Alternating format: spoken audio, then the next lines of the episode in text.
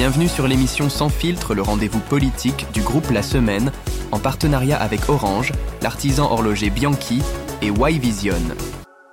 Bonjour à toutes et à tous, bienvenue au Salon Parège pour cette nouvelle édition de Sans filtre, le rendez-vous politique de la semaine. Merci au Cercle des Parèges et à son directeur Lionel Ollinger euh, de nous permettre une nouvelle fois d'installer ici notre studio.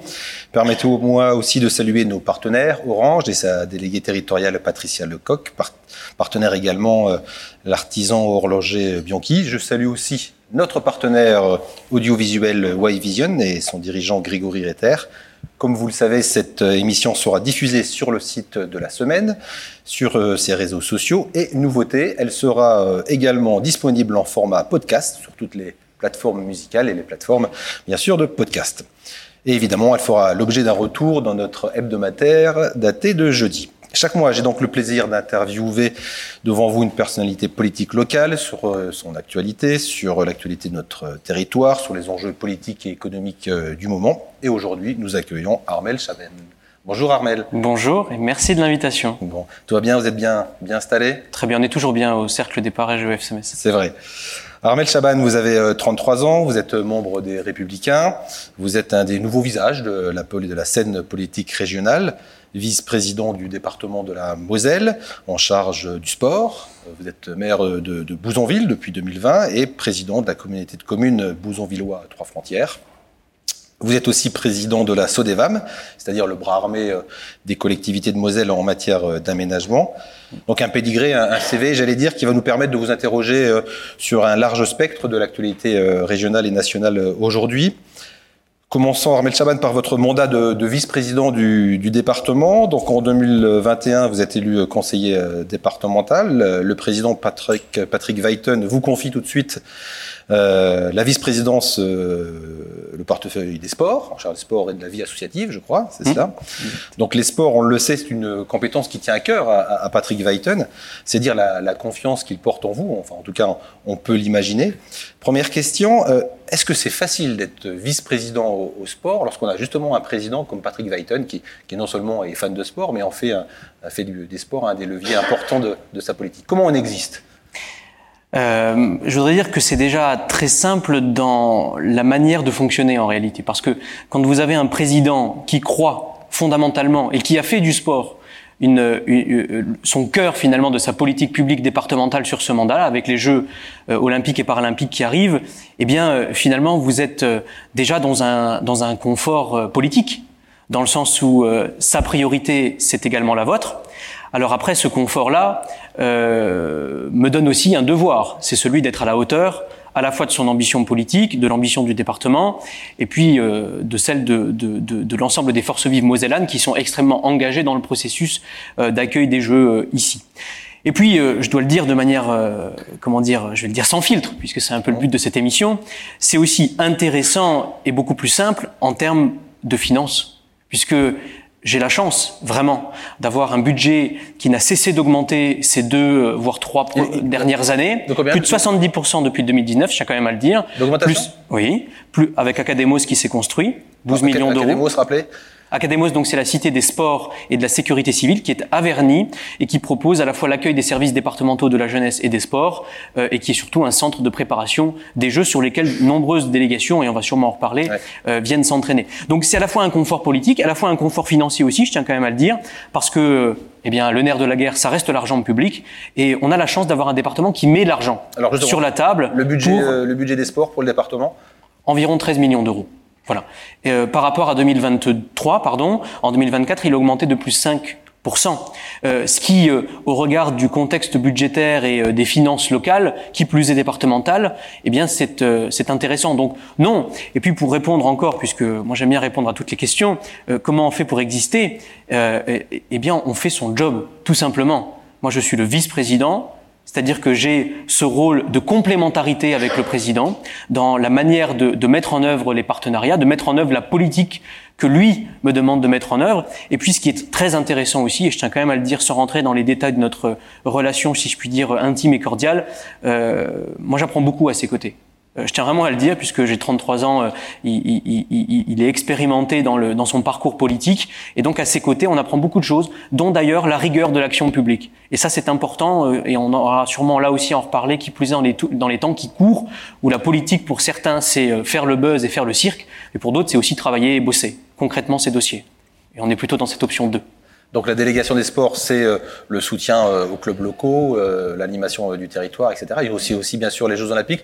Est-ce qu'il y a, il y a une, pardon, une chasse gardée, j'allais dire, c'est au, président les JO et à vous le reste, ou alors vous intervenez également dans, dans, dans les, mm. les, réflexions, dans les échanges autour des, de, de, Paris 2024 et des retombées qu'on espère avoir en Moselle?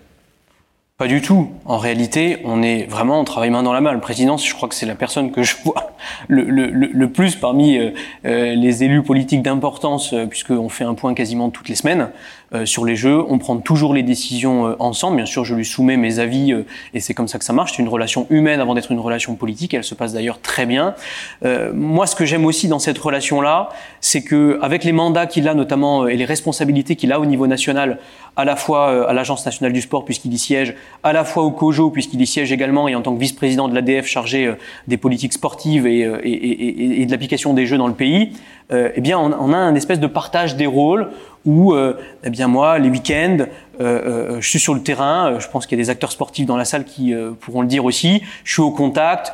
J'essaye de rester très accroché à ce sport de proximité là aussi, et en même temps, il y a, c'est un peu, c'est un peu une dualité la politique sportive au niveau départemental. C'est la proximité, le sport dans les territoires et le sport pour tous.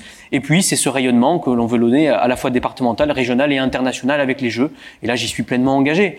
Donc, euh, donc voilà, il y a un vrai partage. Mais en même temps, euh, euh, chacun a le droit de parler de tout et, et, et, et s'occuper de tout, si je puis dire. Mais je crois que, vous savez, euh, euh on prend pas une feuille chaque matin et on se dit qui fait quoi demain. Euh, je crois que c'est une relation humaine avant tout et je suis très content qu'elle se soit construite sur des bases extrêmement saines depuis trois ans, vraiment. Donc sur, les, sur le budget que vous avez évoqué de 13 millions d'euros euh, oui. euh, pour les, le, le, sport en Moselle, il y a une partie qui, qui est fléchée qui est fléchée pour les JO. Je crois qu'il y a l'opération, enfin le l'enveloppe terre de jeu, c'est 3 millions d'euros, de, de, mmh. je crois.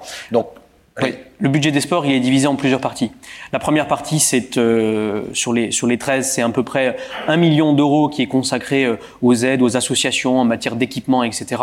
On a une autre enveloppe sur les aides aux événements. On a une troisième enveloppe, en tout cas le troisième budget qui est vraiment le budget, le cœur de cible du budget sportif départemental, 8 millions d'euros à peu près, sur tout ce qui concerne les aides aux clubs, aux grands clubs tels que ici, euh, ou encore euh, à, tous les événements que, ces clubs-là ont, à cœur de mettre en œuvre et qu'on accompagne. Il y a le budget Academos, hein, puisque Academos, il faut le faire fonctionner. Il y a à la fois un budget de fonctionnement euh, et un budget d'investissement, naturellement, puisque en, à l'automne dernier, on a par exemple inauguré euh, une cinquantaine de chambres euh, d'hôtel, et c'est un projet, euh, enfin d'hôtel de, de, de, oui, d'hôtel d'hébergement, d'hébergement, pardon, euh, et, et, ça nous a coûté euh, un peu d'argent. Euh, et en même temps, on a ce rapport terre de jeu voté depuis le département depuis 2019, environ 3 millions d'euros qu'on injecte tous les ans euh, afin euh, eh bien, de mettre en œuvre toutes les politiques que, que vous voyez, euh, soit par la presse, soit, soit d'ailleurs pas du tout, mais euh, qui permettent d'alimenter un peu euh, l'ensemble des événements en lien avec les Jeux, notamment l'accueil des délégations, qui est notre plus gros poste de dépense, si je puis dire. Mais pour nous, c'est un investissement. Voilà, on est, voilà. on va en parler un petit peu. On est à cinq mois euh, des Jeux. Là, ça va nous permettre de nous mettre à jour un peu justement sur mmh. sur l'accueil des délégations et autres. Où on en est aujourd'hui? Est-ce que vous pouvez nous faire un, un petit état des lieux? Oui, alors il y a l'accueil des délégations avant les Jeux, pendant les Jeux et après. C'est important de d'avoir cette notion-là sur le, étalée sur le temps. On a déjà accueilli avant les Jeux donc euh, une délégation des volleyeurs brésiliens hein, qui sont venus euh, à l'été euh, l'été dernier. Nous avons accueilli des nageurs boliviens euh, qui eux préparent non pas les Jeux de 2024 mais plutôt de 2028. Hein, c'est les futurs talents et ça, ça nous permet de préparer aussi ce qu'on aime en Moselle, c'est-à-dire l'héritage, l'après. Les Jeux, ça ne doit pas être qu'un événement tac en août, euh, euh, juillet, août, septembre 2024, mais bien, euh, Alors, si je puis dire, un alors, élan parlait, pour la suite. Justement, c'est ces investissements, comment faire en sorte qu'ils produisent des effets ça. après. C'est ça. Mais on, on va y venir. Donc, euh, les gymnastes danois que nous avons eu accueillis à Famec, euh, les Philippins, la délégation des Philippines, qui est venue faire quelques entraînements déjà pour commencer. Donc ça, c'était avant les Jeux. Et puis pendant, si je puis dire. Alors quand je dis pendant, c'est la période juste avant, qui, qui, vont leur permettre d'utiliser la Moselle comme base arrière pour aller directement à Paris, puisque c'est notre situation géographique qui est largement confortée par ces délégations. Et donc là, on va avoir à nouveau les Brésiliens, les Philippins, euh, euh, euh, le Burundi aussi qui va venir, d'autres délégations aussi. Mais vous parliez tout à l'heure de la complémentarité des tâches avec le président, et je lui laisse le soin de faire les bonnes annonces au bon moment, et je sais qu'il saura le faire, parce qu'on attend une belle délégation, notamment à Sarrebourg, hein, qui va venir s'entraîner avec euh, euh, un, un, une symbolique importante qui plus est dans le contexte international actuel. Et puis l'enjeu, c'est d'accueillir ces délégations euh, après les Jeux encore. Je prends l'exemple et je terminerai par là parce que je sais que je suis un peu long, mais non, non, non, le, le, Brésil, par exemple, il a envie de faire de la Moselle euh, euh son centre et son hub européen d'entraînement et de compétition en Europe. C'est chaque voilà. fois qu'il viendra avec l'équipe de, de, volet, c'est pour le volet, c'est ça? Exactement, pour le volet. voilà, aura Sachant une, que c'est une compétition, plus belles. une compétition en Europe, euh, voilà, ils viendront. Exactement. Pourquoi? Situation géographique, géographique pardon, extrêmement intéressante. Euh, accueil du département aussi, on les a mis dans des conditions optimales pour qu'ils puissent venir chez nous. C'est je dirais pas que c'était une guerre, mais c'était du lobbying intense avec les autres territoires. On est dans la compétition des territoires, mmh. là-dessus aussi. Et vous savez bien que pour nous, les jeux, au-delà du sport, c'est aussi un élément d'attractivité et de rayonnement. Parce que la Moselle, elle doit aussi avoir cette image positive à l'extérieur de ses frontières. Donc vous dites c'est beaucoup d'argent. Est-ce qu'on arrive un peu, euh, ce qu'on à prévoir un peu en termes de retombées euh, ce que ça peut, ce que ça peut représenter. Alors je sais que même au niveau national, hein, il y a beaucoup de débats sur les retombées des, des, des jeux euh, au niveau du, de l'économie du pays, mais au niveau de la Moselle, est-ce que vous avez quelques estimations euh, oui. déjà sous le coude? Oui, euh, Moselle Attractivité, donc le bras armé du département en matière économique, en matière d'attractivité, nous suit beaucoup là-dessus. Et je vous prends un exemple. Depuis qu'on a accueilli toutes les délégations, c'est-à-dire depuis à peu près une année, 10 000 nuitées, euh, 10 000 repas, pardon, et environ 6 000 nuitées. Voilà.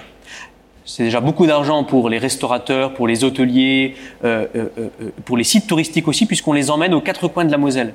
Et au-delà euh, euh, des retombées économiques propres, il y a aussi des retombées de notoriété que je, je, ne suis pas certain. Enfin, je veux dire, on utilise les, les jeux comme un levier au Brésil, aux Philippines, dans, dans, dans, certaines parties du pays, si je puis dire, notamment dans le milieu sportif, qui est un milieu influent, on le sait bien, le réseau sportif est très important, que ce soit ici ou ailleurs, euh, eh bien, nous permet d'inscrire la marque Moselle partout dans le monde. Et cela fait le lien aussi avec euh, ce que Moselle Attractivité a mis en place en lien avec le département, à savoir cette équipe des ambassadeurs dans le monde entier. Donc vous voyez, c'est certes de l'argent, mais c'est surtout des retombées économiques, et pour nous, c'est un investissement. Voilà. Et quand vous parlez d'héritage, qu'on appelle l'héritage, c'est-à-dire voilà, ce qui restera après mmh. les Jeux en, en Moselle, c'est quoi? C'est surtout de l'image ou c'est autre chose? Alors c'est de l'image, c'est du rayonnement, c'est de l'accueil de délégations aussi futures, et puis c'est un message pour nos concitoyens aussi. C'est que le sport, ça n'est pas une politique accessoire que l'on sort des placards quand il y a une belle manifestation sportive internationale dans son pays, mais c'est un enjeu de société. Et on le sait bien aujourd'hui avec toutes les problématiques qui sont liées euh, à la santé, euh, à l'obésité qui grandit chez nos jeunes notamment, et toutes les études le montrent, euh, ou encore aux bienfaits, si je puis dire, psychologiques du sport, eh bien, c'est de se dire comment le sport on fait pour le mettre au cœur des politiques publiques. Et c'est ce qu'on fait au département. On ne va pas juste soutenir le sport pour l'enjeu de la compétition. On le fait avec nos EHPAD, on le fait avec nos MEX, c'est-à-dire nos enfants qui ont des difficultés dans la vie. On essaie de prendre le sport pour les sortir finalement de leur environnement initial, si je puis dire. On le fait avec le RSA aussi, où on a expérimenté euh, la pratique du sport chez des bénéficiaires du RSA pour qu'ils puissent eh bien, se remettre dans une vie, on va dire, sociale et active. Vous voyez? Donc, le sport est un levier pour nous qui va au-delà de la simple compétition et du simple terrain, si je puis dire, euh, euh, de sport. C'est ça aussi l'héritage. Alors là, on a parlé de l'héritage de l'après, mais il y a encore tout ce qui va se passer d'ici euh, quelques mois et, au moment euh, et au moment des, des Jeux. Il y aura la flamme, on va, on va y venir, le parcours de la flamme, mais il y a aussi ce qui va se passer à Amnéville. Hein, il, y a, il, y a, une volonté euh, qui est portée par le département, par le président et donc par, par vous-même, de faire euh, d'Amnéville un peu le, le, lieu central de, de, célébration au niveau départemental des Jeux. Alors, on a du mal à comprendre un peu quelle forme ça, ça, ça peut avoir. Est-ce que vous pouvez nous expliquer un peu ce qu'on pourra trouver à, à Amnéville euh, du, durant, durant les JO Déjà, ce qu'il faut savoir, c'est que la politique départementale, il faut la voir comme quelque chose de très global. Déjà pour nous, point 1, Amnéville, c'est un cœur touristique, à la fois régional, mais aussi si je puis dire, national pour nous. Euh, et euh, ce site-là est géré par une société publique locale dont le président et le département sont devenus des actionnaires oui. majoritaires. Le Donc, voyez, a pris, a pris, la main dessus. Ouais. Voilà. Donc c'est aussi ça le but, c'est de faire d'Amnéville le vrai cœur sportif, culturel euh, euh et, et euh, événementiel de la Moselle. Premier point. Et de là, on va décliner plusieurs thématiques, dont celle du sport. Euh, et le, le, sport accueillera, enfin Amnéville accueillera, pardon, des événements sportifs, notamment la fan zone départementale, qui est euh, une grande fan zone, comme on peut voir dans toutes les compétitions sportives, où vont se succéder des événements, des animations, euh, des liens avec le sport euh, durant les Jeux olympiques et paralympiques. Et puis, le 15 août prochain, nous allons accueillir une étape du Tour de France féminin. Et puis, dernier élément, le 25 août prochain, nous allons y accueillir la flamme olympique. En France, 12 villes seulement accueillent la flamme paralympique, dont Amnéville. Pour les Jeux paralympiques. Pour les Jeux paralympiques. Donc vous voyez, il y a des animations pour les Jeux olympiques, a les animations entre, avec cette, fan, euh, cette arrivée du Tour de France féminin, et en même temps, euh, une, envie de le faire pendant euh, les Jeux paralympiques. On a terminé euh, la semaine dernière un festival, le premier festival français porté par le département de la Moselle du film sportif. 3500 spectateurs, des moments riches en émotions. On l'a fait où? À Amnéville. Donc voilà, c'est toute une politique d'ensemble, à la fois touristique, d'attractivité, culturelle, sportive, que nous essayons de mêler. Et les jeux, pareil, vont être un, un, outil intéressant pour cela. Alors en parlant de fan zone, je crois qu'il y avait un projet du côté de, de votre de, de, de l'interco à Bouzonville de faire une fan zone euh, transfrontalière franco-allemande. C'est toujours dans les, dans les, cartons ou pas ça? Oui, parce que en fait, ce qu'il faut voir, c'est qu'il y a deux échelons dans la politique départementale.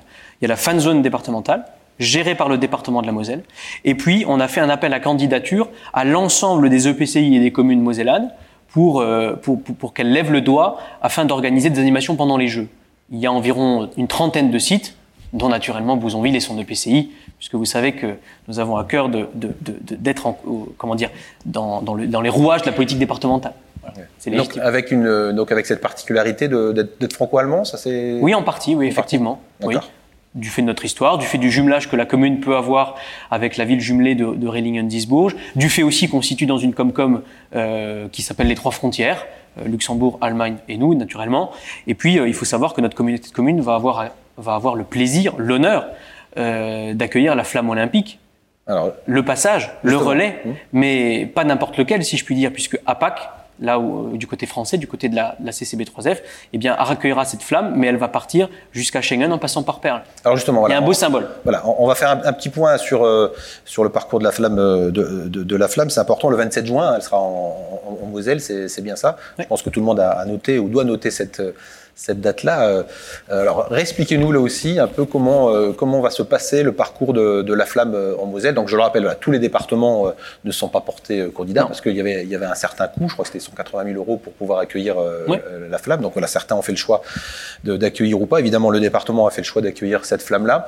Alors, comment elle va rentrer sur le territoire mosellan ou sur quel euh, où elle fera des, euh, j'allais dire des arrêts, où on pourra voir des, des porteurs. Euh, voilà, expliquez-nous si vous le pouvez, si vous pouvez nous donner des, des infos sur le sujet. D'ailleurs, vous étiez peut-être tout à l'heure là, parce que je sais que vous étiez, euh, vous arriviez juste pour le rendez-vous, vous étiez au rendez-vous à la préfecture, je crois, c'était pour le concernant la. C'est ça. C'est ça. C'est vraiment sans filtre, hein, on sait tout. Hein. Voilà.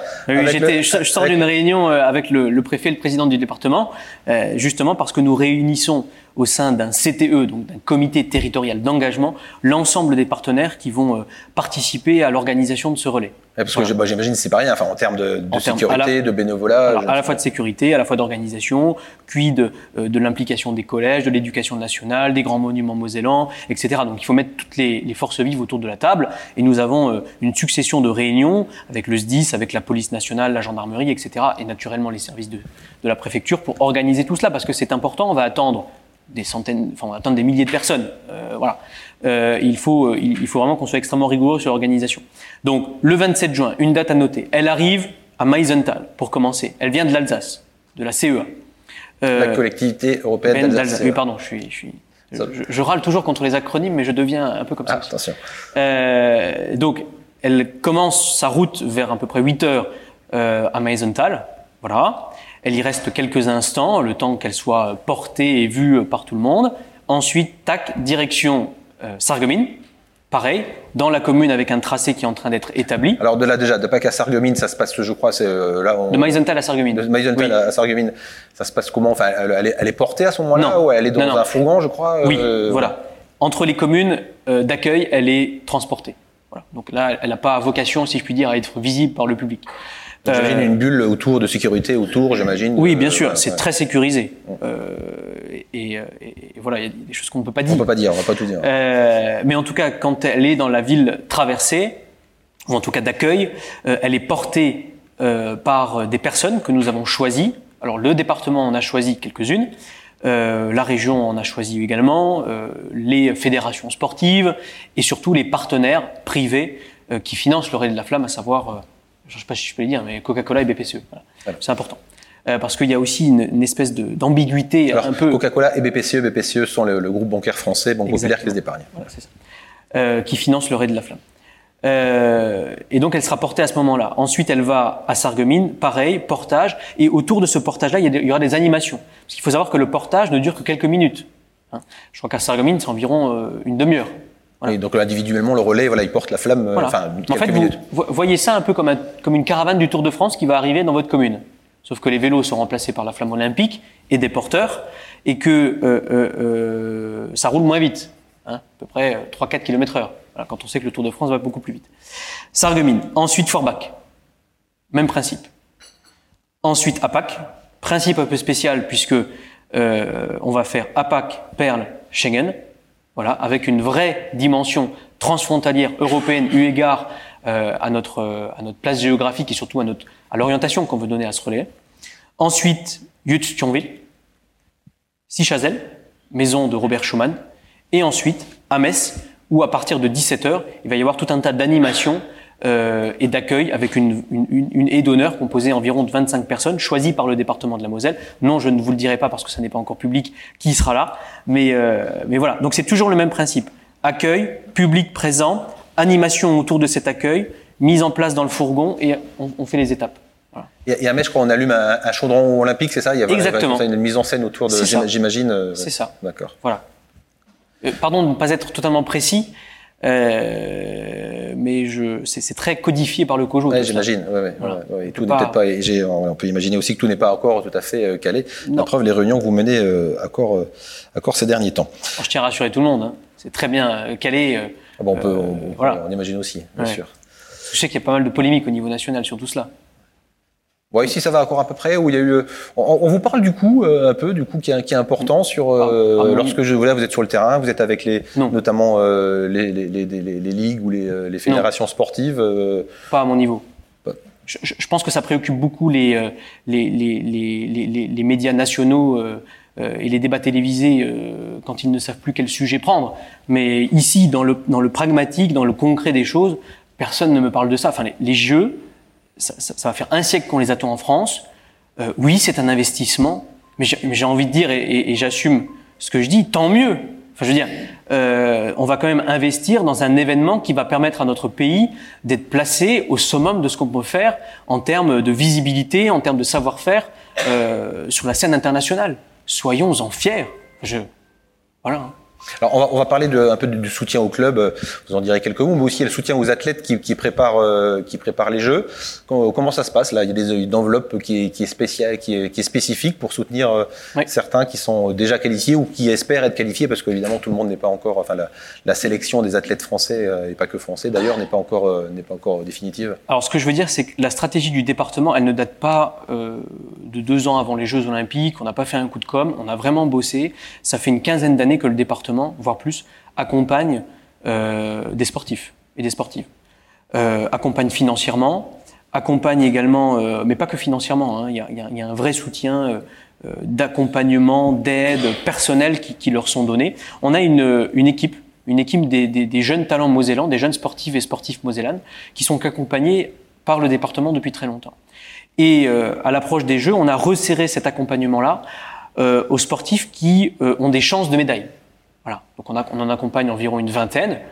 Euh, et on a transformé notre accompagnement financier ces dernières années euh, en leur faisant euh, de vrais contrats. Voilà. C'est-à-dire que nous, ce qu'on voulait, c'est qu'ils n'aient plus à se préoccuper de leurs finances pour pouvoir être totalement libres de s'entraîner et de mettre toute leur énergie dans la préparation des Jeux. Et, et c'est Parce que cas, je pense ça, que par- parmi tous les athlètes euh, mosellans qui se Oui. préparent aux Jeux, c'est le cas. Tout le monde, euh, euh, tous les athlètes, en, j'en fais le plein entre guillemets de sponsors, enfin à différents niveaux, j'imagine. Mais Oui, euh, on- pour avoir justement cet esprit on y tranquille veille. et, On y veille et être à fond à 100% de la préparation olympique. Oui, on y veille vraiment parce que je pense que on voit souvent euh, dans les médias locaux, enfin nationaux, pardon, les salaires de certains sportifs. Bon, on en pense qu'on veut, mais quand on a euh, des jeunes gens qui s'investissent, qui euh, euh, qui font des sports qui sont peut-être médiatiquement moins visibles, etc. euh, c'est pas tous les jours très simple. Et souvent, ils se débrouillent avec les moyens du bord.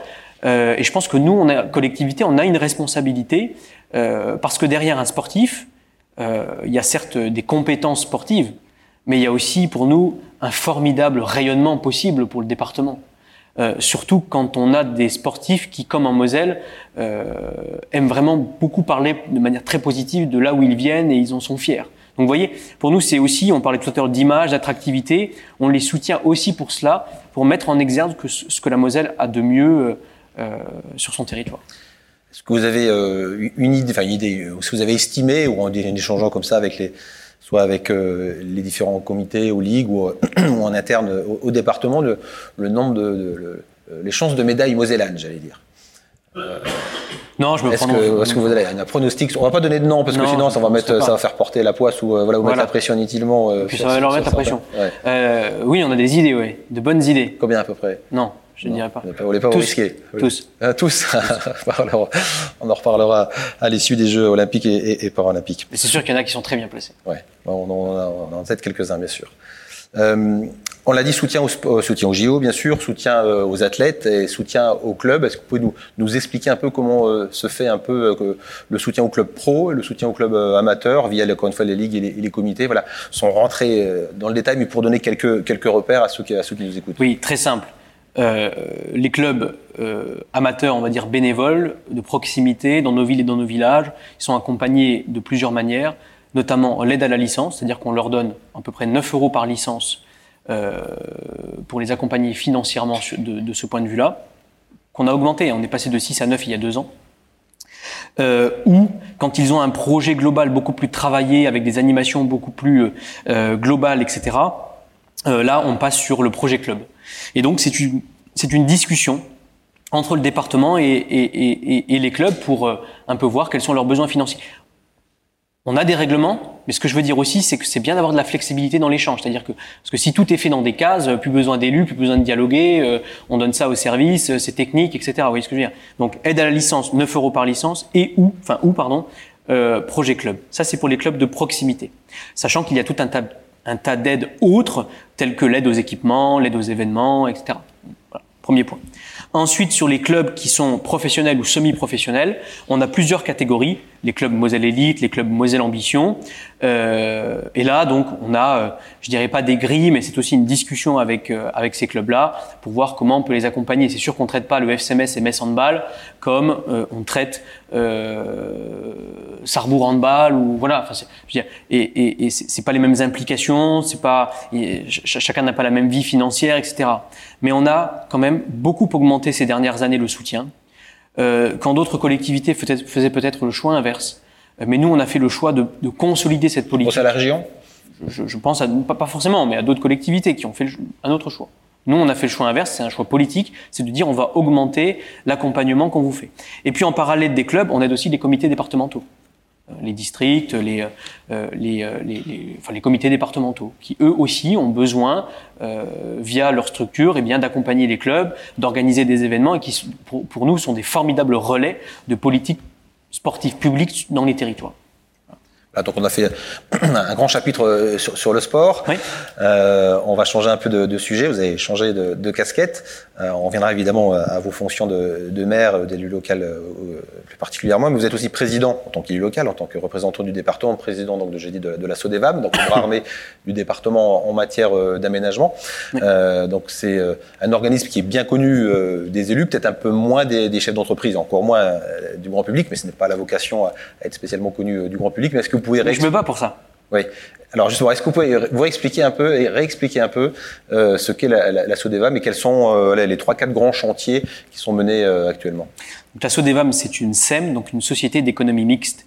Donc c'est une structure qui est portée à la fois par des collectivités publiques, dont le département, dont des EPCI, dont des communes, et par des partenaires privés, donc des banques ou la Caisse des dépôts par exemple, qui sont à notre capital. Euh, L'objectif de cette SEM est euh, de construire, de gérer et d'aménager les territoires. Pour être très concret, quand un maire vient nous voir et a un projet de lotissement ou de création de ZAC ou de zone d'activité ou de zone économique, eh bien la SODEVAM est là pour porter le projet. Parce qu'aujourd'hui, quand on est une petite commune, voire pas que. On parlera peut-être de Thionville après, puisque bon, on a Des beaucoup, projets de, avec Thionville, beaucoup de beaux projets à Thionville, et notamment sur le sillon, mais pas que, puisque moi j'ai vraiment envie que la, la Sodevam devienne et un rayonnement totalement départemental. Oui, parce que c'est surtout sur le Nord-Mosellan actuellement. De moins en moins. Alors, bien sûr, le Nord-Mosellan, pourquoi? Parce qu'il y, y, y, y a, une vraie dynamique à la fois d'habitat, à la fois euh, d'attractivité économique. Euh, par exemple, quand vous passez le long de l'autoroute pour aller jusqu'au Luxembourg, en plein cœur de Thionville, vous voyez deux immeubles sur votre gauche quand vous venez euh, de Metz. Eh bien, euh, c'est la Sodevam qui les porte. Par le exemple, S-Hub, c'est ça? Le S-Hub. Et puis le deuxième, enfin, le son, tout. Son, son, voilà, le, Exactement. son frère jumeau. Donc là, on euh, accueille qui va être inauguré prochainement. On accueille des entreprises, de, des, des, plateaux d'entreprises, du coworking, etc. Gérés, construits par la Sodevam. Euh, quand vous passez, je ne sais pas, à Bassam ou autre, que vous voyez qu'il y a des lotissements qui poussent ou des zones d'activité, Sodevam, bien sûr avec des promoteurs immobiliers et avec euh, de l'accompagnement de la commune. Mais on est là euh, pour construire ce genre de choses. Et ce qu'on a fait aussi, dès que je suis arrivé à la tête de la, de la Sodevam, moi j'ai souhaité mandater, euh, je dirais pas un audit, mais un diagnostic de la situation en se disant, c'est quoi la Sodevam en réalité? Parce que euh, le contexte réglementaire bouge, très compliqué aujourd'hui, hein, avec le, zéro artificialisation nette et la volonté de l'État de réduire les zones euh, d'extension de nos villes et de nos villages. Comment on repense l'urbanisme plus tard? Deux, comment se place la Sodevam dans euh, euh, le, panorama des SEM Grand Est, puisqu'on a de plus en, est de plus en plus en concurrence les unes contre les autres, forcément? Trois, quid de la place des petites centralités aussi Là, je pense que c'est un peu mon, mon, mon, mon mandat de maire. Les petites centralités, c'est-à-dire les, les, intercos ou les, les, villes moyennes. Exactement. Qui ont besoin de se voilà. développer aujourd'hui. Oui, non, mais, ouais. oui. Et d'autres. Mais par exemple, là, on a, on a décroché une concession et un contrat avec la Sodebam sur Boulet. Je suis très content parce que euh, ils avaient une, une, une volonté de reconversion et de reconfiguration économique. C'est très compliqué à porter en ingénierie. C'est parfois très compliqué de porter le risque financier quand on est seul et quand on est une commune, même un EPCI rural ou, ou semi-urbain. Eh bien, la Sodevam, elle vient, elle prend le risque, euh, elle a de l'ingénierie, elle a des services, et c'est ça notre rôle. Et vous parliez tout à l'heure de la communication. Euh, je regrette que les SEM, elles soient un peu, elles vivent un peu dans leur monde, ce qui est normal. Hein, c'est un peu l'objet des SEM aussi. Euh, mais moi, j'ai envie de, de, démontrer à nos concitoyens que on a des outils en Moselle, qu'on sait se réinventer. Alors que c'est très technique, c'est parfois compliqué à comprendre, mais qu'on a des acteurs sur les territoires qui, euh, voilà, qui participent euh, à l'attractivité de ceux-ci. Ça, c'est important. Combien de collaborateurs juste à la Sodevam Une petite vingtaine, hein, c'est une petite structure. Une petite structure, d'accord. Mais avec de grands talents. De grands talents. Euh, donc voilà, on l'a dit, vous êtes maire de donc euh, maire de, de Bouzonville, élu en, en 2020, président de l'Interco. Euh, Peut-être un, un, enjeu, un double enjeu, j'allais dire, pour une, une, Interco et un territoire comme Bouzonville. À la fois, il y a cette proximité avec le Luxembourg. Euh, c'est donc un secteur un peu comme rural. Je crois que c'est 4000 habitants pour pour la commune. Pour la commune et 24 000, 24 000 pour l'Interco. Pour, pour, le PCI. Voilà, donc proximité avec l'Allemagne, mais proximité aussi avec le Luxembourg et puis euh, attraction forte du, du Luxembourg de, de, plus en plus. Oui. Euh, donc des gros enjeux notamment de, de, de mobilité. Mmh. Euh, c'est euh, avec notamment un projet, enfin un projet, un projet que vous portez avec le département qui est de rouvrir la ligne ferrée mmh. qui va de, Sarrebruck à Luxembourg en passant mmh. par Bouzonville notamment et, et, et Forbach, Creutzwald, Bouzonville, Thionville. Voilà dans le détail. Voilà. Euh, donc ça c'est, mais ce n'est qu'un projet. Et là, on, vous avez du mal, enfin vous, comme les élus départementaux, à vous faire entendre parce que on sait qu'au niveau euh, de la répartition des compétences, le ferroviaire, les transports, c'est la région. Donc c'est la région qui a la main dessus avec euh, avec la délégation de la SNCF. Et donc côté région, on nous dit hors de question de rouvrir cette ligne. Il y a d'autres priorités, notamment le sillon, mais pas que. Euh, et là, on a l'impression que vous êtes un peu face à face à un mur. Mmh. Euh, ne nous lancez pas de challenge au département parce qu'on sait se faire entendre quand on a envie, vous savez. Euh, mais euh, alors, juste pour revenir, parce qu'il y a beaucoup de questions dans la question. Premier élément, c'est comment se situe un territoire qui n'est pas directement dans le sillon, ouais. mais qui en même temps a toutes les, le, si je puis dire, le ruissellement des problématiques et des avantages euh, liés à l'attraction qu'est le Luxembourg. Ça, c'est le premier enjeu, et non, et non pas des moindres. Le deuxième enjeu, c'est comment, euh, à l'aune de cela, euh, redevenir attractif quand on est un territoire rural, avec des problématiques de territoire rural. Hein, santé, mobilité, développement économique, habitat, etc. Ça, c'est le deuxième élément. Et le troisième élément, effectivement, c'est se faire entendre quand on est un territoire rural. Euh, bon, je pense qu'on arrive à se faire entendre. Sur la question du ferroviaire, effectivement, c'est un projet qui va devoir maturer politiquement, qui va devoir maturer intellectuellement, mais je vais vous dire, on ne lâchera pas, parce qu'on croit vraiment que, euh, enfin, c'est même pas qu'on croit, c'est qu'on le sait, puisque le département sous la houlette de Patrick Weiten a mis en place une étude qui a démontré noir sur blanc qu'il y avait un potentiel voyageur, qu'il y avait en plus, si je puis dire, des investissements qui étaient plutôt raisonnables au regard des enjeux ferroviaires euh, pour rouvrir cette gare. Et tous les élus locaux sont, euh, à la fois départementaux, mais également euh, communaux et intercommunaux, sont en phase avec cela. Donc voilà, aujourd'hui, effectivement, il y a un travail avec la région. Euh, on a quand même le soutien euh, des services de l'État sur ce sujet-là. Hein. Le préfet nous l'a dit et nous l'a redit. Euh, donc oui, mais après c'est le jeu, c'est le jeu politique, c'est le jeu de l'influence. Euh, je sais que le président du département veut mener une action beaucoup plus volontariste, et l'a dit dans vos colonnes d'ailleurs, euh, dans, ces, dans ces prochains mois. On est totalement derrière lui, on va le suivre. Et, euh, et, et, et, et ce que je veux dire, c'est que ce qui est bon pour l'Alsace, ce qui est bon pour les Vosges aussi, puisqu'on a, on a rouvert des lignes rurales dans les Vosges, peut être bon aussi pour la Moselle. Voilà. Bon, bah, on vous le souhaite et on en parlera d'ici d'ici un mois parce que le, le, prochain invité à votre place ce sera David Valence, donc député des Vosges, euh, en charge notamment des, des, dossiers du transport à la région et, et aussi avec des, des euh, qui appuie des... les rouvertures de lignes dans les Vosges. Voilà, et avec des, donc il a un savoir-faire qu'il peut nous transmettre. Des responsabilités aussi au niveau national. euh, donc, vous l'avez résumé vous-même, c'est comment exister lorsqu'on est lorsqu'on n'est pas dans le sillon. Voilà, comment on fait euh, pour se montrer attractif lorsqu'on n'est pas dans, le sillon, lorsqu'on est justement en dehors des, des grandes lignes de, communication? C'est quoi le, le, le, challenge du maire de Bouzonville et du président de, l'Interco? Eh ben déjà, c'est se faire connaître et se dire coucou, on existe. Et coucou, sur notre territoire, il faut venir parce que on est des gens qui savent accueillir et parce qu'on a une vraie politique publique et une vraie stratégie de politique publique.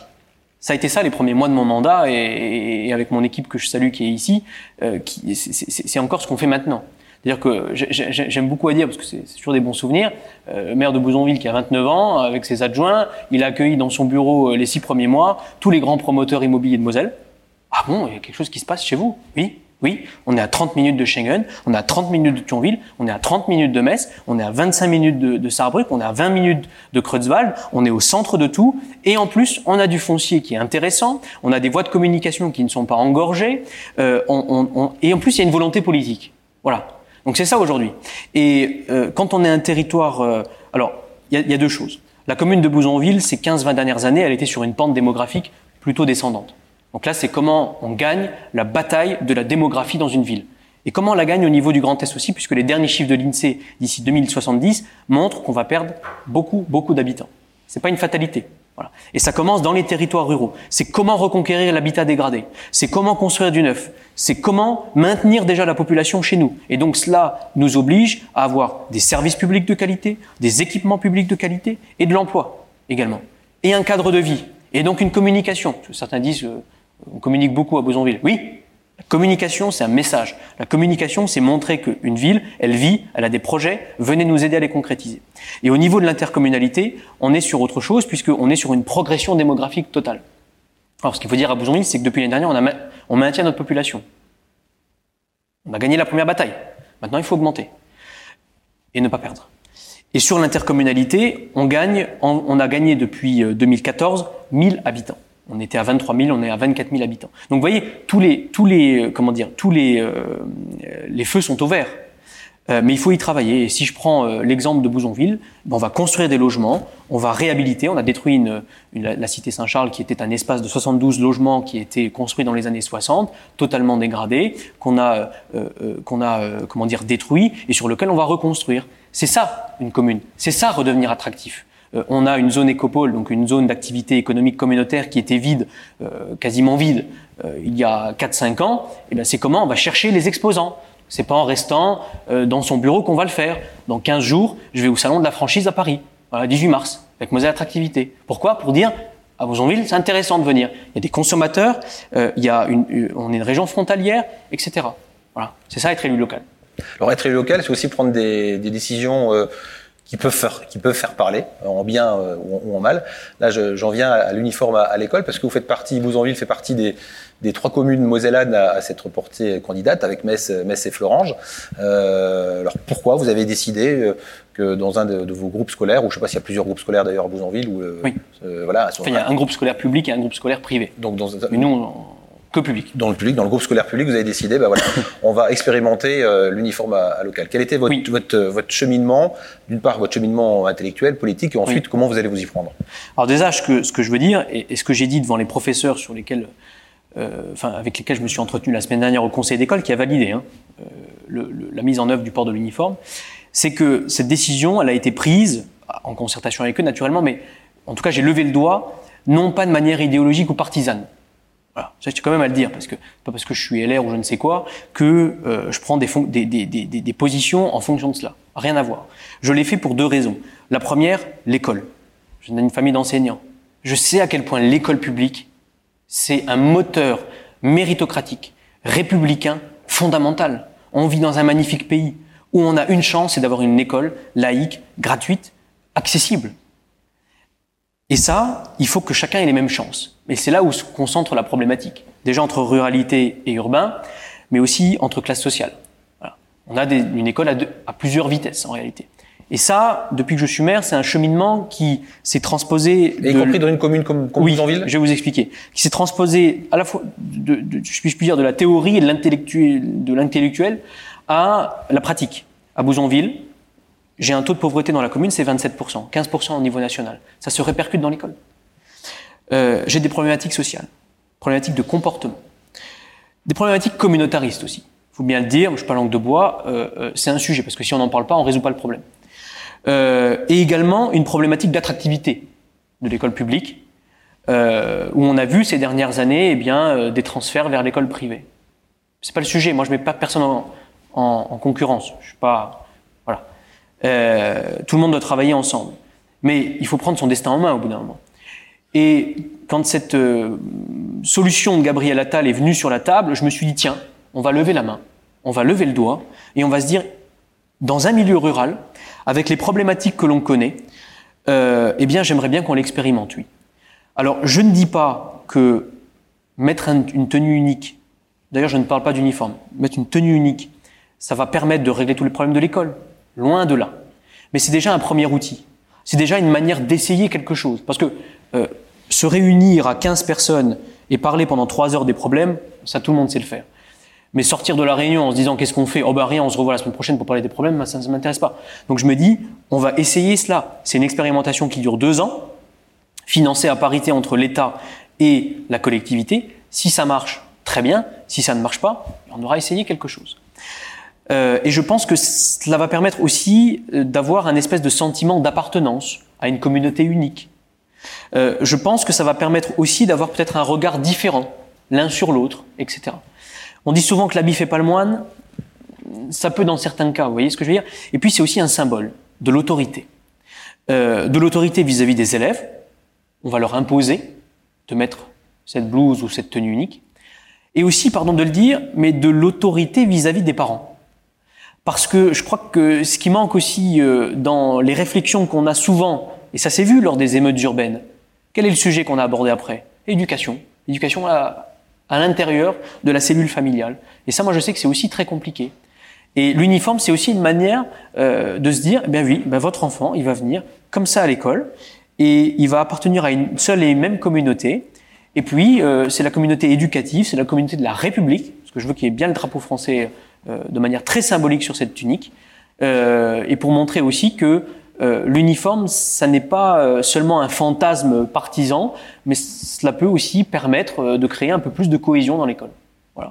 Et que vous répondez à ceux qui disent, bah, c'était peut-être pas la priorité, comme vous l'avez dit, hein, pour les pour l'éducation nationale et pour les et pour les, les, écoles, et que cet argent, bah voilà, on aurait pu l'utiliser euh, pour autre chose. D'ailleurs, euh, en termes de budget, vous avez estimé, euh, enfin, combien d'élèves dans le groupe scolaire seront concernés? On a on a estimé sur le budget environ à 20 000 euros. 20 000 euros, d'accord. Pour combien d'élèves donc Environ 300, hein, je, je, je, crois. Oui, à peu près 300. Alors comment vous allez vous y prendre? Comment ça va se passer maintenant? Alors juste pour répondre à votre question, parce qu'elle est intéressante, parce qu'on me l'a posée d'ailleurs. Pourquoi vous mettez cet argent-là et pas ailleurs? Ben, je lui dis non. Moi, je n'oppose rien. Je n'oppose pas les budgets. Ce n'est pas parce que je mets 20 000 euros là que je, le que je ne le mettrai pas, ailleurs. Vous n'allez pas réduire euh, de 20 000 euros le pour budget moi, c'est un, euh, pour moi, c'est un plus. des classes ou, euh, voilà. Enfin, je veux dire, c'est la même chose quand on fait un, un, terrain de football synthétique et qu'on me dit les 800 000, tu aurais pu les mettre ailleurs. Non, ça ne enfin, m'empêche pas. Ok, on fait des choix, mais une politique, elle est globale. On n'oppose pas les, à mon sens, hein, on n'oppose pas les, les priorités. Donc vous l'avez dit, vous avez été élu à, à 29 ans. Euh, je voudrais revenir là deux minutes avant de parler de politique un peu, un peu, un peu de politique nationale. Revenir sur votre parcours. Euh, comment vous êtes, euh, comment vous êtes arrivé à la politique? Euh, Est-ce que vous n'avez pas peur, vu votre parcours, qu'on vous euh, catalogue très vite comme un professionnel de, de, la politique? Parce que je crois que même vos premiers jobs, c'était euh, dans la sphère politique. Hein. Je crois que vous avez été assistant parlementaire. Ensuite, vous avez été conseiller de Jean Rotner au conseil régional en charge de, en charge de l'économie. Vous étiez son monsieur, monsieur économie au, au, cabinet. Alors, quelle est, quelle est votre, quelle a été votre, votre démarche pour, pour arriver, pour finalement se dire voilà, j'adhère au LR. Enfin, à l'époque, c'était pas les, les, les LR, c'était peut-être l'UMP, l'UMP, voilà, et à dire bah voilà, je veux être élu, euh, élu local euh, à Bouzonville, entre autres Plusieurs choses. Déjà, et pour être, euh, je suis pas provocateur, mais oui, j'assume, je suis un professionnel de la politique. Pas de problème. Quel est le problème? Le problème, c'est quand on a des, femmes et des hommes politiques qui n'ont ni les compétences ni la stratégie pour mener les, dossiers. Et je pense que pour avoir des mandats, je pense que pour exercer des responsabilités, eh il faut un cheminement, à la fois intellectuel, à la fois sentimental, j'y reviendrai, euh, et un parcours d'expérience. Donc oui, j'assume. Euh, le, le, petit bouson willois que j'étais, à l'école publique, a fait Sciences Po Paris. Euh, je suis allé travailler à l'Assemblée nationale. J'ai travaillé chez Jean Rotner. Je travaillais un peu à la Caisse des dépôts. Mais en fait, tout ça, ça m'a forgé en réalité. Ça m'a donné euh, déjà un, une vision globale de, de, la chose publique en fait, à, à, à un âge où euh, ben, peut-être qu'on state un peu, mais moi je savais vraiment où je voulais aller. Vous voyez ce que je veux dire Et donc quand on dit professionnel de la politique, enfin pardon, être maire d'une commune de 4000 habitants, être président d'un EPC et vice-président d'un département, c'est du lundi 8h au dimanche 18h, euh, avec, vous voyez déjà le nombre de dossiers qu'on a brassés ensemble. Euh, et donc ça exige aussi d'avoir une vision très globale. Euh, des dossiers, euh, d'avoir euh, d'avoir eu peut-être des responsabilités par ailleurs. Mon expérience à la région, elle m'a beaucoup forgé, elle m'a beaucoup aidé à rentrer dans les dans les dossiers, à, prendre une rigueur, une méthode aussi, à connaître des gens d'influence. Euh, donc, euh, donc voilà, je pense que c'est salvateur.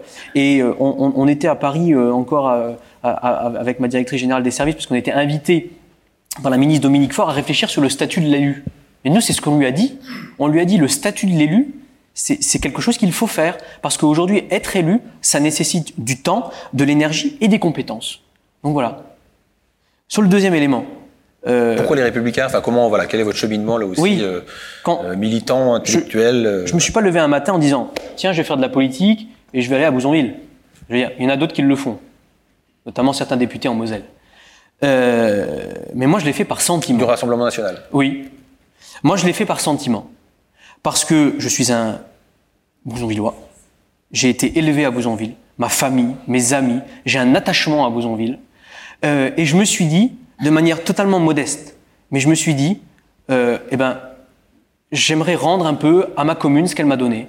Euh, avec cet attachement de cœur. Et je pense que la, la, la politique, c'est des sentiments. On ne choisit pas là sur une carte où on veut aller pour, pour faire plaisir euh, à son ego euh, professionnel ou de parcours. Non, moi je suis bien à Bouzonville parce que c'est là où j'ai mes amis, c'est là où j'ai euh, où j'ai envie d'apporter toute mon énergie, tout mon cœur. C'est là où j'ai construit mon parcours. J'ai été conseiller municipal en 2014 avec beaucoup d'entre euh, de, personnes qui sont là dans la salle à mes côtés. Enfin, vous voyez ce que je veux dire? Ça s'est construit comme ça, naturellement. Mon père était au conseil municipal, mon grand-père était fan de politique, euh, euh, grand-père qui était archi, qui a milité euh, au RPR, parler de Chirac euh, tout le temps, et donc forcément ça déteint. Euh, mais il n'y a pas que ça qui déteint, il y a aussi des valeurs. Et, et, et je pense que l'honnêteté, la sincérité de l'engagement, c'est une valeur importante. Voilà, que je ne sous-estime pas et que je ne mésestime pas, et je ne voulais pas m'engager ailleurs que chez moi, ici, en Moselle, dans ma commune. Et donc on a compris cet engagement des républicains, auprès des républicains, ça vient en partie de, de votre, Alors, de ça, votre héritage familial. Ça vient d'un héritage familial, c'est vrai. Je crois que ça vient d'une éducation aussi. On m'a toujours appris euh, que le, le, drapeau français, que la culture française, que la culture de la République, c'était quelque chose qu'il fallait au, placer au cœur de tout. Euh, J'aime l'autorité, parce que je pense que sans autorité, il n'y a pas de liberté. Sans autorité, il n'y a pas de société organisée. Euh, J'aime la liberté d'entreprendre. Euh, moi, je suis pas pour les prix planchers. Euh, J'aime, si je puis dire, la concordance de ce qui est euh, euh, l'histoire de France, sa culture, mais en même temps se projeter sur l'avenir, oser, etc. Vous voyez, c'est toutes ces valeurs-là qui m'animent. Euh, et, et, et, oui, je me retrouve pleinement dans cette famille politique qu'est les Républicains, sur le fond. Sur la forme, on peut en parler. Alors on va en parler un petit on peu. On peut en parler. Mais sur le fond, oui, c'est ma famille et, et jamais je n'y dérogerai. Donc voilà, est-ce que vous vous sentez bien alors, au niveau des valeurs, oui, donc au niveau de l'organisation, enfin au niveau de, en tout cas des partis pris actuellement euh, par le président, le président des Républicains, Éric Ciotti, est-ce que vous vous sentez bien dans cette dynamique-là? Est-ce que vous vous sentez bien dans la campagne de, européenne qui se prépare avec euh, avec euh, François-Xavier Bellamy? Est-ce que voilà, ça, est-ce que ces orientations, ces orientations-là vous conviennent? Là où je me sens pas bien, c'est dans le monde politique actuel. Pourquoi il dit ça? Il fait de la politique, c'est un professionnel de la politique. Euh, oui, mais sur les plateaux télé, euh, dans les grandes interviews, dans, dans, celles et ceux qui font les, les, les stratégies de parti, qui on voit? On voit des élus locaux? On voit des maires qui mettent les mains dans le cambouis et qui savent de quoi ils parlent quand ils reçoivent pendant trois heures euh, des concitoyens à leur permanence toutes les semaines? Non, c'est pas ces gens-là qu'on entend. Et, et, et je trouve c'est bien dommage. élu local. Oui, oui. Euh, et je trouve c'est bien dommage. Parce que moi, j'aimerais qu'on entende beaucoup plus les responsables politiques locaux parler de sujets nationaux. Ça ferait du bien, je pense. Euh, et on y mettrait moins de politique politicienne et partisane, et plus de pragmatisme, et peut-être un peu plus de responsabilité et de concret. Voilà. C'est ça qui me gêne aujourd'hui dans la classe politique globale. Après, au niveau de mon parti, oui, moi je suis, euh, j'incarne, si je puis dire, un courant euh, euh, sans grandiloquence, hein, mais de, de gaulliste social, euh, modéré, équilibré dans ma façon de penser, non radicalisé, euh, qui aime euh, l'équilibre des choses. Je suis plutôt euh, de centre droit. Euh, voilà. Certains diraient que c'est quelque chose qui incarne la mollesse. Moi, je dis que c'est quelque chose qui incarne le juste équilibre et la juste manière de voir les choses. Je pense que la politique, elle a besoin d'équilibre aujourd'hui. Et c'est beaucoup plus difficile d'être une femme ou un homme politique équilibré que d'être une femme ou un homme politique radicalisé. Donc plutôt euh, euh, Xavier Bertrand que, que Laurent Wauquiez? Allez, on fait choisir. Non, je ne choisis pas. Non. Euh, Vous voulez pas choisir Entre les deux. Entre les deux. Euh, ce que j'aime, c'est que chez Xavier Bertrand, alors là, je vais faire une réponse de politique. Hein. Ah bah. Ok. Euh, ce que j'aime chez Xavier Bertrand, c'est qu'il est ancré dans la réalité, et qu'il qu a plutôt des valeurs qui sont euh, euh, très sociales. J'aime bien son parcours aussi. T'es ministre, t'es assureur, il était maire, il était président de PCI. Vous voyez ce que je veux dire? Il était président du parti. J'aime bien sa physionomie d'action. Et Laurent Wauquiez, ce que j'aime bien chez lui, c'est que euh, il incarne euh, cette rigueur de la droite et de notre famille politique. Voilà. Mais aujourd'hui, je pense que la droite a besoin d'un leadership, euh, et c'est ce dont elle manque malheureusement. On a besoin d'un leadership. On a besoin qui, on a besoin d'une personne qui incarne ce que nous sommes. Vous avez un nom en tête? Vous avez On est, on est, non. Je, je vous dis honnêtement, non. Euh, on, est, quand même un parti de gouvernement. On a fondé la Ve République. On est les, les, héritiers de Charles de Gaulle, de Georges Pompidou, même de Valéry Giscard d'Estaing, de Jacques Chirac, de Nicolas Sarkozy. Et aujourd'hui, on se retrouve à 4% à la présidentielle. Mais mon Dieu que ça me fait mal. Alors que le pays n'a jamais autant, si je puis dire, penché à droite voyez, dans toutes les valeurs que, que, l'on défend. Et donc c'est comment réussir cette synthèse? C'est comment réussir à ce que le parti de la droite de gouvernement puisse à nouveau rassembler ceux qui travaillent, la population, euh, euh, euh, cette France populaire. Et ça aujourd'hui, on a encore du mal. Et le dire, c'est pas être opposé à mon parti politique. Bien au contraire. Bien au contraire. Moi, je veux que les républicains gagnent la prochaine présidentielle. Moi, je veux qu'on sorte de ce gouvernement technocratique, de ce duel entre un gouvernement tellement techno qu'il ne sait plus quoi dire et qu'il change matin, midi et soir de stratégie en fonction des interlocuteurs, et du Rassemblement national qui, pour moi, ne doit en aucun cas incarner euh, une politique euh, de droite. Bien au contraire.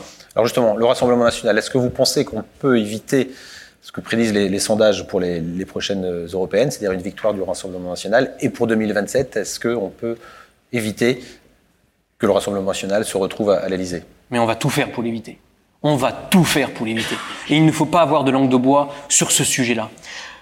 Le, Rassemblement national est l'héritier du Front national, qui est lui-même l'héritier euh, euh, euh, et qui a été fondé par des personnalités politiques et publiques qui, non, qui, qui, qui ont été tout, contre toutes les valeurs que, que, la France des Lumières, que cette France de la culture, que cette France de l'ouverture essaye de promouvoir. Parce que moi j'entends dire maintenant, non, il faut plus euh, parler du Rassemblement national en fonction des valeurs et, et de la morale. Mais si, mais si, parce que un pays, ça a une histoire, et une histoire, ça se respecte. Et on, et on fonde la politique dans le respect de cette histoire-là. Ça, c'est le premier point. Et puis le deuxième point, c'est facile de surfer sur les peurs. C'est facile de surfer sur les colères. C'est facile d'aller faire des selfies euh, quand on n'est pas aux responsabilités. Ah, moi, je sais faire ça aussi. Hein. Pas de souci. Par contre, avoir un discours concret sur une vraie stratégie concrète, euh, euh, on sort ou pas de l'Europe? Il y a quelques années, c'était oui. Hein. On sortait même de l'euro. Hein. Et puis il y a eu des sondages qui ont montré que les Français n'étaient pas pour. Donc maintenant, on, on, on, on sort plus de l'Europe et on, change, on, sort plus de l'euro. Mais bon, on n'aime pas l'Europe quand même. Mais on veut quand même se présenter aux élections européennes. Voilà. Moi, ce que je, ce que, ce que, ce que, ce que je n'aime pas dans, le, parti du Rassemblement national, c'est, à la fois les bases historiques sur lesquelles il est fondé. Enfin, Charles de Gaulle doit se retourner dans sa tombe. Quand euh, euh des, héritiers de l'OAS viennent poser une gerbe sur sa tombe. Hein. Et euh, le sujet, il il est aussi celui de ce que nous voulons pour notre pays. Et ça, c'est important. Et dernière question avant de passer la, parole éventuellement euh, à, la salle. Euh, on a parlé de votre parcours euh, d'élu local. Est-ce que, on peut imaginer que oui, mais vous allez nous le dire ou pas. Est-ce que euh, être parlementaire, euh, ça vous tente? Alors vous avez été candidat euh, au sénatorial, mais c'était sur la liste, pas spécialement oui. en, en, en, position éligible. Cinquième position. En cinquième position. mais est-ce que vous, vous verriez, verriez, bien à un moment donné bah, député, euh, député de Moselle, euh, avec cette loi anti-cumul qui vous empêcherait donc de, de continuer d'occuper des, des, fonctions euh, de, de dirigeants d'exécutifs locaux? Je, vraiment, je suis pas dans le bois. Hein. Je pense qu'un parcours politique moderne, c'est-à-dire comme aujourd'hui, ne se programme plus comme euh, c'était le cas euh, il y a 40 ans. Je veux dire, je, me dis pas euh, à telle date tu fais ci, à telle date tu fais ça. Je pense qu'un parcours politique, c'est un, un parcours de vie déjà, c'est une accumulation d'expériences et c'est surtout le respect des engagements qu'on a pris. Moi aujourd'hui, je suis maire, je suis président de PCI, je suis vice-président d'un département qui va organiser les Jeux je suis bien dans ce que je fais. Euh, je suis euh, équilibré dans mes mandats, si je puis dire, parce que j'ai à la fois le niveau départemental, le niveau intercommunal et le niveau communal. Euh, on a encore des dossiers à traiter ensemble. On a collectivement encore des choses à, à, à faire. Donc pour moi aujourd'hui, le, le, le, moment de passer à une autre étape de ma vie personnelle et professionnelle et politique, pour moi, il n'est pas encore venu. Euh, et je pense que, euh, alors même si ça ne se programme pas, on le ressent au plus profond de soi-même. Bien sûr que être député de la nation, être sénateur de la nation, défendre des convictions comme je viens de le faire avec un peu de d'énergie, euh, c'est une volonté pour moi. C'est vrai parce que je pense que quand on a euh, que, que, quand on a touché au niveau local, euh, on a peut-être aussi envie d'avoir des leviers nationaux parce qu'on a des convictions, parce qu'on a des valeurs à défendre et qu'on ne peut pas toujours le faire au niveau local.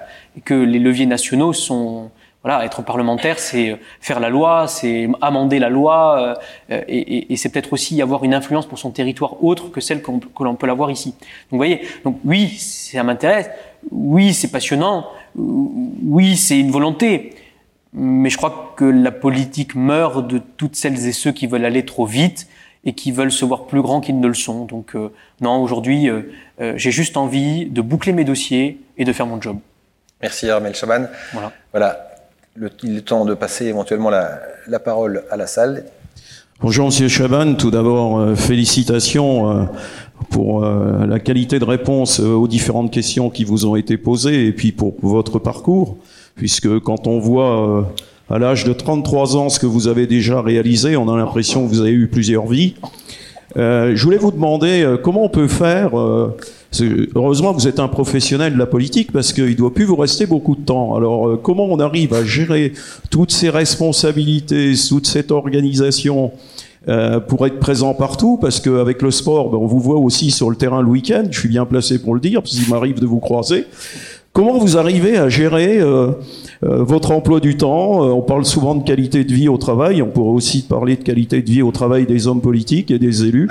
Ça doit pas toujours être simple pour vous. Donc c'était un petit peu ma première question. Comment vous organisez vos journées Est-ce que vous avez une logistique Est-ce que vous avez une organisation autour de vous? Puis la deuxième question, vous l'avez un peu évoqué avec le, la séparation qu'il y a un peu, et je partage tout à fait, entre les élus locaux et les élus nationaux, et on a parlé euh, Stéphane Getto a souligné la loi sur le cumul des mandats. Ne pensez-vous pas qu'il faudrait rétablir un peu euh, la notion de député-maire qui permettait à la fois d'avoir le lien au plan local et le lien au niveau national? Et ça nous éviterait peut-être d'avoir, euh, je dirais, ces pitreries qu'on voit souvent à l'Assemblée nationale, avec des gens qui n'ont aucun parcours, qui sont arrivés un peu là par hasard ou par accident ou par, par opportunité. Et puis souvent, euh, les députés, aujourd'hui, ce qu'on peut constater, c'est qu'ils sont quand même un peu hors sol et ils n'ont pas beaucoup de liens dans leur circonscription. Voilà, merci. Alors, l'organisation d'Armel Chaban, comment ça se passe? Euh, alors, je pense qu'il faut trois ingrédients dans la marmite. Euh, de l'énergie et le moral. Parce que être élu local, c'est pas toujours très simple non plus. Hein. On fait le malin en interview, mais au quotidien, c'est parfois compliqué. Euh, deux, une cellule familiale stable. Et vous inviterez ma femme pour lui demander comment on s'organise parce que euh, c'est parfois compliqué, mais en même temps, j'ai la chance d'avoir une cellule familiale qui comprend mon engagement et qui euh, me soutient dans mon engagement. Et ça, c'est très important. Et puis le troisième élément, et je dis pas ça parce qu'ils sont là, hein, mais c'est une bonne équipe. C'est des bons adjoints, des bons vice-présidents, des bons directeurs généraux, et surtout, surtout, j'ai deux formidables secrétaires qui s'occupent de mon agenda et, euh, et, et, et, qui l'organisent euh, à merveille, qui connaissent mes habitudes maintenant. Donc euh, oui, c'est vrai, il faut de l'organisation et de la méthode. Voilà. Et puis peut-être euh, un quatrième ingrédient, mais que je n'aime pas souvent mettre dans la marmite parce que parfois il faut savoir dire non. Mais ça j'aime pas. Donc c'est pour ça que je me retrouve avec parfois des journées à rallonge. Mais parfois j'apprends aussi à, à prioriser aussi certains moments de mon engagement euh, pour être beaucoup plus efficace et rigoureux. Euh, le cumul. Le, le, le, cumul. Oui, moi je suis pour le cumul des mandats. Ouh là là, ça choque. Hein. Mais je suis pour le cumul des mandats parce que je suis pour le cumul des, euh, des expériences en fait. Euh, quand on avait un député maire auparavant, c'est quelqu'un qui avait à la fois son ancrage local, qui pouvait l'exporter au niveau national, et inversement, c'est quelqu'un qui avait un ancrage et une influence nationale, qui pouvait l'ancrer au niveau local. Et puis, il y avait une personnification du mandat politique. Aujourd'hui, je pense que vous allez demander à, allez, je vais être sympa, à 50% des gens qui est le député, enfin, à 100% des gens qui est le député, mais 50% vous disent, je sais pas. Alors que quand il y avait le député maire ou autre, les gens étaient ciblés, les gens étaient reconnus, ils avaient une accumulation d'expérience. Mais moi, je sais ce qui choque les Français. Enfin, je pense. Hein. C'est pas tant euh, le cumul des responsabilités. Je pense que c'est le cumul des indemnités. Je pense que c'est ça qui fait. Il euh, faut, faut, dire les choses. Euh, donc là, euh, voilà, au, au, législateur de trouver la bonne formule. Mais celles et on revient au statut de l'élu aussi. Et on revient au statut de l'élu. Euh, et moi, je pense que depuis 2017, notre Assemblée nationale, notamment, notamment, parce que le Sénat est quand même un peu plus les pieds dans la glaise, mais que l'Assemblée nationale, on, on, on, on, le voit dans les débats qui sont parfois hors sol par rapport à ce que nous on voit et ce que nous on pense. Quand je dis nous, c'est collectivement les citoyens.